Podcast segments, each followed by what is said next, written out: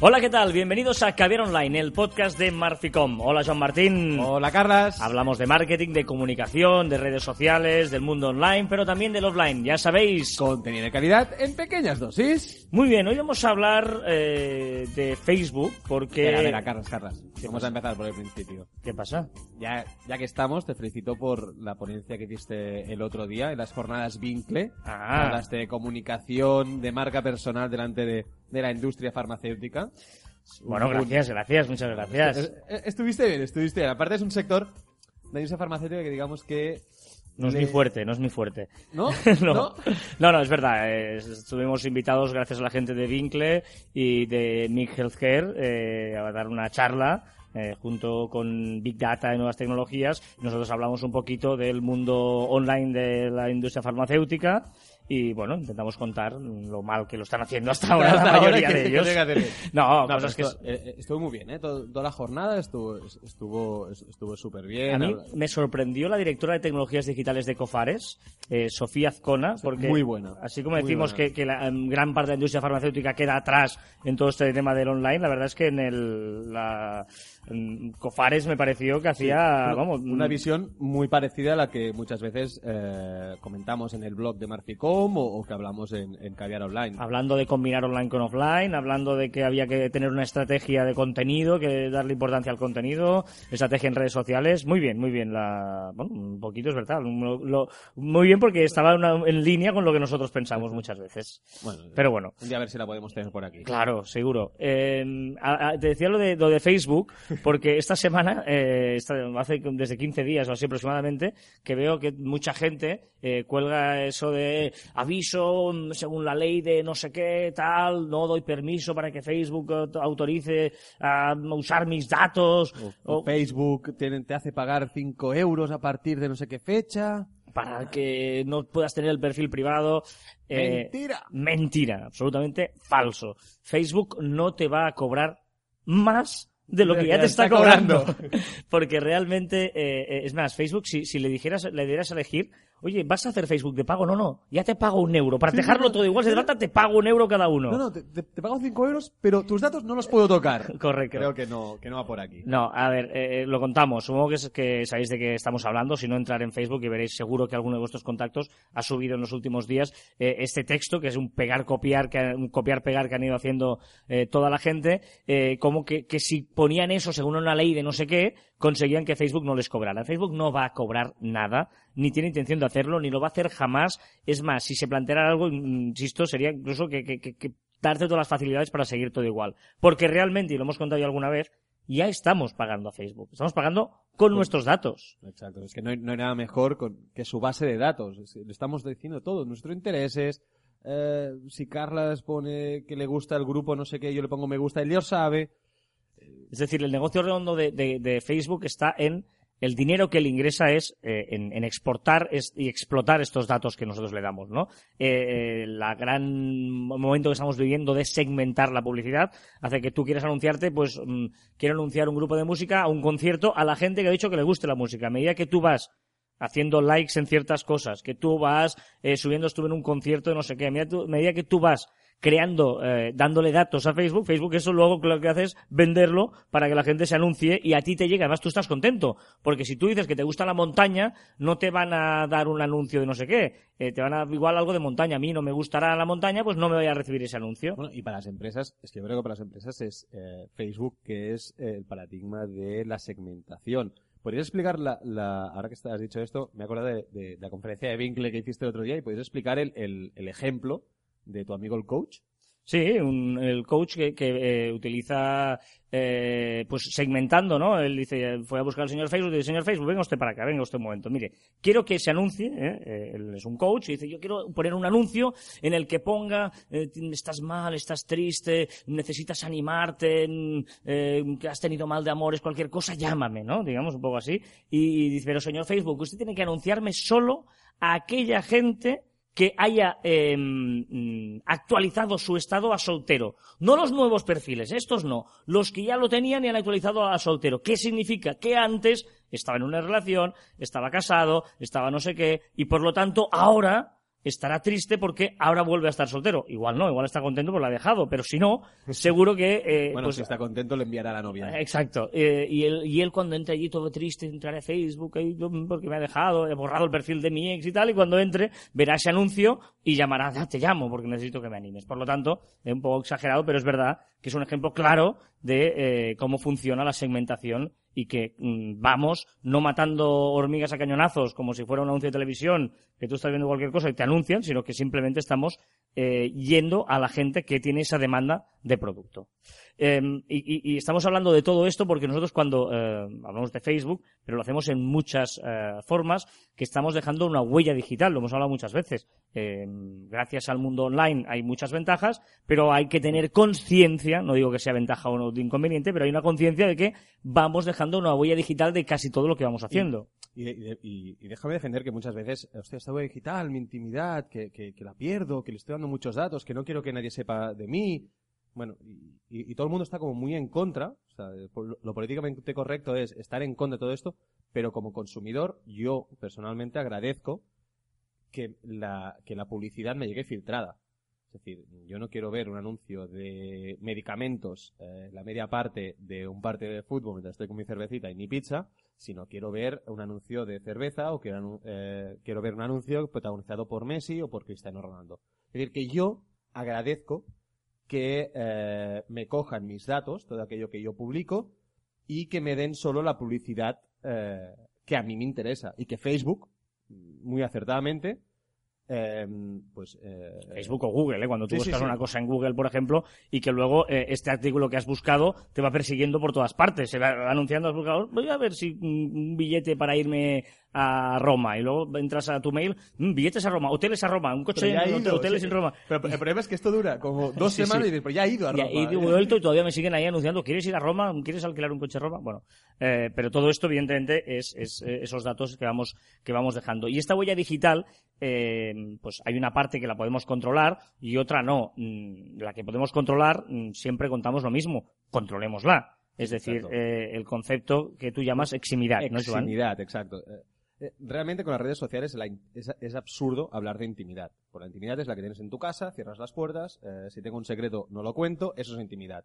Una vez lo estamos publicando en cualquier red social, en internet, estamos subiendo cualquier contenido y hablamos de eximidad. Y la eximidad no es nada más que la intimidad que nosotros conscientemente queremos eh, mostrar a los demás. Es decir, aquella foto que subimos en Facebook, en Instagram, eh, aquella, aquella reflexión, eh, ¿dónde estamos? Mira, de fin de semana, por no sé qué. Todo esto es lo que tú estás queriendo compartir. Es decir, tienes que ser consciente que a la que tú lo publicas en una red social, lo estás haciendo público a tu red de amigos, a tu red de conocidos, o se lo o tienes abierto persona. a cualquier persona. Porque no sabes si el amigo estará con otro amigo que no conoces nada y estará viendo tu foto en bikini o tu foto, bueno, tu foto en bikini espero que no, pero tu foto no, mi foto en bikini, de a mí, yo no te la recomiendo ni a, ni a mí mismo me la recomiendo, digamos. pero eh, sí que es verdad que, la, que tenemos que tener cuidado y siempre le pongo el mismo ejemplo, no, no publiques nada que no enseñarías en un bar lleno de gente que no conoces. ¿Qué es lo que estás haciendo? Porque es verdad lo que dice Joan, que, que tú muchas veces piensas, vale, eh, solo esta foto la, la, comparto en mi red de amigos. Sí, claro, la comparto en mi red de amigos, pero mmm, si yo la puedo bajar y reenviar a otro grupo, decir, mira, que, mira un colega mío que está haciendo. ¿No? Y, y, lo reenvías y por lo tanto ya lo dejamos de controlar. A lo que lo publicamos, aunque sea un sitio reducido, deja, deja de ser nuestro. Deja de ser nuestro y lo pasamos a, a compartir. Por lo tanto, solo eh, tener claro eh, esa eximidad y saber, ser conscientes que cuando ponemos algo en redes sociales lo estamos como dice Joan, enseñando a un bar lleno de gente. Exacto, y eh, tenemos que controlar qué queremos mostrar a la gente y por lo tanto publicar todo lo que publiquemos tiene que estar acorde con aquello que nosotros queremos, eh, queremos ser. Nuestra reputación online se basa en, en, en, la eximidad, no en la intimidad. La intimidad no existe en Internet. Y además hoy queríamos eh, eh, enseñar o, o, algunas cosas que igual no os habéis dado cuenta que también existe, que son ciertas cosas que no tenemos no tenemos consciente de que, de que estamos eh, dejando huella digital. Exacto, aquellos, aquellos datos que, que, que, nos recogen, que no lo sabemos, y ahora viene un momento de miedo, sí. un momento de tra tranquilidad, pero sacar los iPhones y sacarlas... o el smartphone, cualquier smartphone que tengáis, eh, y, y, veréis que, por ejemplo, eh, el Instagram, ¿no? Si tenéis, normalmente, muchos de vosotros, hay otra gente que ya de cero nunca tiene la localización abierta. pero hay mucha gente que sí, que tienes la, la ubicación ah, activada. Porque, por ejemplo, si quieres eh, compartir ubicación en, WhatsApp, que es una cosa que hacemos todos, pues solo por esto casi tienes la ubicación eh, em, abierta. Y en Instagram, por ejemplo, eh, muchas veces geolocalizas tu foto. Mira, estoy aquí, estoy allí, tal, tal. Pero lo que no, tú no te das cuenta es que eh, todas esas geolocalizaciones, Instagram eh, te las eh, permite saber de forma muy sencilla. En, en tu perfil de Instagram, tú coges tu móvil ahora, coges tu móvil, y en tu perfil de Instagram, debajo de tu bio, hay cuatro iconos. Uno que es para verlo en grid, es decir, para ver eh, en cuadritos pequeños o las fotos en grande es el siguiente, digamos, ¿eh? cuadros pequeños o fotos individuales en grande. El tercero es la localización y el cuarto es donde te han etiquetado. Si tú le das a ese tercero, que es el típico mm, tal de, de, de, de- de localización, de geolocalización, y tú te vas viendo todas las imágenes que eh, estás eh, Ubicadas en un mapa. ¿no? ubicadas en un mapa. Y te dice, pues tantas en este sitio. Si tú vas clicando al número mayor, cada vez, él te va eh, reduciendo el número de imágenes cada vez y te va ampliando ese mapa, te va ampliando ese mapa. Y la mayoría de veces, las personas donde más fotos se etiquetan es en su casa, porque es donde están más veces. Viendo la televisión, Viendo la televisión, el haciendo cosas, etcétera. Exacto, los animales de compañía, cuando están no sé qué, aburridos, hacen un selfie y tal, tal. Y es tan exacto que si vais ampliando veréis la cantidad de fotos que tenéis ubicadas en un mismo sitio, que es la dirección exacta de vuestra casa. Mm, No te dice el número, pero te dice casi la manzana y, y la, y tal. Por lo tanto, le estamos dando, si una persona que quiere saber dónde vives, le estás dando esa situación, o donde pasas la mayoría de tu tiempo, donde has estado más veces, gracias a Instagram, lo puede consultar tranquilamente y saber cuál es la ubicación donde has estado más veces o has etiquetado más veces a Instagram, que normalmente Bueno, se el, corresponde. El 80% de veces es tu casa y el otro día lo hice con una amiga y le salió un bar de copas. Ah, bueno, Pero claro, cada uno es... cada uno- Pero bueno, si lo digo por veces, ostras, no, no, mm, no, hay gente que insulta a veces por Twitter o que no sé qué, y piensa, no me localizarán, no, no, vigila porque vamos dejando ese rastro y si te quieren localizar, al menos igual no es tu casa, pero saben dónde has etiquetado más fotos, por lo tanto es donde estás más rato y donde se te puede, se te puede encontrar. Más, eh, habl- hablando de aplicaciones que te localizan y que puedes y, y que pueden saber eh, dónde vives, eh, voy a poner la alerta en las aplicaciones eh, para correr, los runners, que ahora que estamos tan de moda.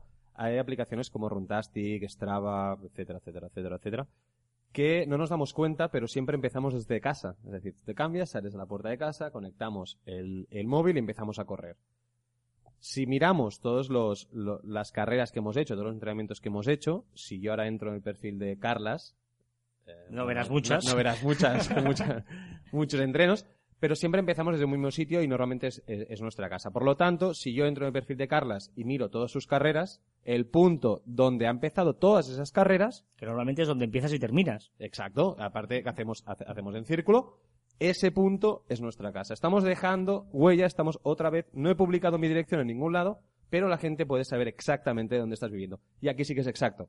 Porque Sí, bajas, exacto. bajas de casa y evidentemente no haces un metro sin eh, apuntarlo. Bueno, depende, ¿eh? yo a veces lo pongo un poquito más tarde para empiezo caminando, porque si no me canso ya de seguida. Pero bueno, yo, eso es otro tema. yo- yo pensaba que lo hacías antes, desde que salías de, de- de la habitación. No, no, pero sí es cierto, ¿eh? que, que le estamos dando una, una, claro, una información a una gente que puede saber perfectamente eh, nuestra dirección, ¿no? Y depende en qué conte- contexto, pues no es muy recomendable que mucha gente sepa dónde, dónde vivimos. Y muchas de las aplicaciones van por este camino. Hemos dicho Instagram, hemos dicho Runtastic, pero mu- muchas ejemplo, aplicaciones hacen- hacen- Eh, otra otra mm, curiosa función. Yo lo conozco en los iPhones. No sé si lo tienen en otros tipos de smartphones, Android, no sé. Lo desconozco y si alguien lo quiere eh, compartir, ya sabe cómo hacerlo. Pero en, en el iPhone, si tú entras en la configuración del iPhone, eh, hay un apartado que se llama privacidad. Nosotros entramos en privacidad. Eh, la primera opción que nos sale es localización, que aquí es donde la mayoría lo tenemos abierto, ¿vale? Y de- Bueno, luego- tenemos abierto porque tenemos muchas aplicaciones que la usan Claro. para eh, eh, servicios que, que nos Entonces, interesan. luego entramos en localización y hay todas las aplicaciones y ahí sí que cada uno podemos decir, pues sí, la queremos cuando está abierta, nunca, siempre, etcétera, etcétera. Pues bien, em, si vamos abajo del todo, después de todas las aplicaciones, hay una opción que se llama servicios del sistema. Si entramos en servicios del sistema, aquí vuelve a haber un montón de opciones, que casi nunca llegamos ya tan lejos de- de cómo controlar la ubicación, y casi al final de todo hay una opción que pone ubicaciones frecuentes. Y si clicas allí, alucinas porque ves eh, las ubicaciones frecuentes donde has estado eh, las últimas es semanas. ¿eh? Y ahí Es- dices, ostras, pero sí, ¿cómo sabe que he estado aquí? Si no he hecho nada, no, no has ubicado nada y tal, pero igual te has conectado por WhatsApp, has hecho cualquier cosa y él aquí tienes el historial de las ubicaciones frecuentes donde has estado las últimas horas. que ojo con dejar el móvil a la pareja si Claro. hemos hecho algo malo malísimo. Esto ¿eh? ya no es tanto para que sea público porque esté- queda en tu móvil, pero sí te, ay, déjame un momento el móvil y tal, ¿no? Vengo de una reunión en Madrid y pone allí que has estado en Baviera, ¿no? Pues no, eh, no sería... Hostia, Baviera, ¿eh? Bueno, en Alemania, Vale, por vale. decir un lugar exótico. Eh, que no lo es mucho, podría ser la Riviera Maya, que habría sido más tal. Sigue, es sigue, igual, sigue, lo sigue, dejamos ahí. Pero bueno, que es, que es curioso. Eh, más que nada, esto es, es un ejercicio para eh, ver la cantidad de huella digital que vamos dejando y que apenas no, no somos conscientes de ello. Que muchas veces nos fijamos solo en, no, no, no, no ponga dirección no sé dónde, no, la protección de datos. eh, Exacto. ahí no- bórrame, bórrame tu. Y, y de tu obviamente archivo. todo esto es legal, porque cada vez que damos al término, sí, sí, aceptamos esos términos. y en todo. Facebook, lo que decíamos al principio, cuando, cuando las publicaciones de cortar pegar de Facebook, lo que llegamos a firmar cuando nos hacemos un perfil de, Fei- de- de Facebook es exagerado. Además, ¿cuánto hace que lo firmamos? Yo ya no me acuerdo. No, no, O sea, eh. no lo leí y tampoco me, me- acordaría. O sea, No, no, y a veces yo he hecho el ejercicio de intentar empezar a leer una de esto y ya lo hacen tan complicado expresamente que dices, bueno, es bueno, igual. no hay profesión más absurda que el que escribe las- el- to- to- todas las condiciones de. Bueno, siempre de encuentras uno por eso que lo hace, que lo lee y consigue, es el que consiguió que Facebook le enviara todo eh, su historial en papel, bueno, y esas historias que, que a veces existen. Pero bueno, hoy queríamos as- haceros eh, ¿no? conocedores de, de- de esta huella digital, ¿no? De, de- de saber diferenciar que hay una huella digital que no podemos controlar, que existe, que la vamos dejando, que vamos dejando ese rastro, pero sí que hay otra que podemos controlar, que es esa eximidad que hablaba Joan, y que tenemos que tener clara que cada vez que compartimos alguna cosa, aunque parezca que solo sea para nuestro grupo de amigos y tal, lo que estamos haciendo es eh, dejar de que nos pertenezca solo a nosotros y que forme parte ya de la red y de todo el mundo. Exacto, Carlas. ¿Ves? Bueno, lo dejamos aquí. ¿eh? Sí, ¿no? Sí, ¿eh? Ya sabéis que os podéis poner en contacto con nosotros a través de las diferentes redes sociales de Marficom, en Twitter, en Facebook, en LinkedIn y en YouTube, también a través de nuestra web, en marficom.com o por correo electrónico a info.marficom.com. Y también en nuestros twitters personales, a- arroba carlasfite y arroba joanmartin barra baja. y que la imaginación es más importante que el conocimiento y por lo tanto hay que dejarse llevar. Y hasta aquí el octavo programa de Caviar Online. Nos escuchamos la semana. Adiós.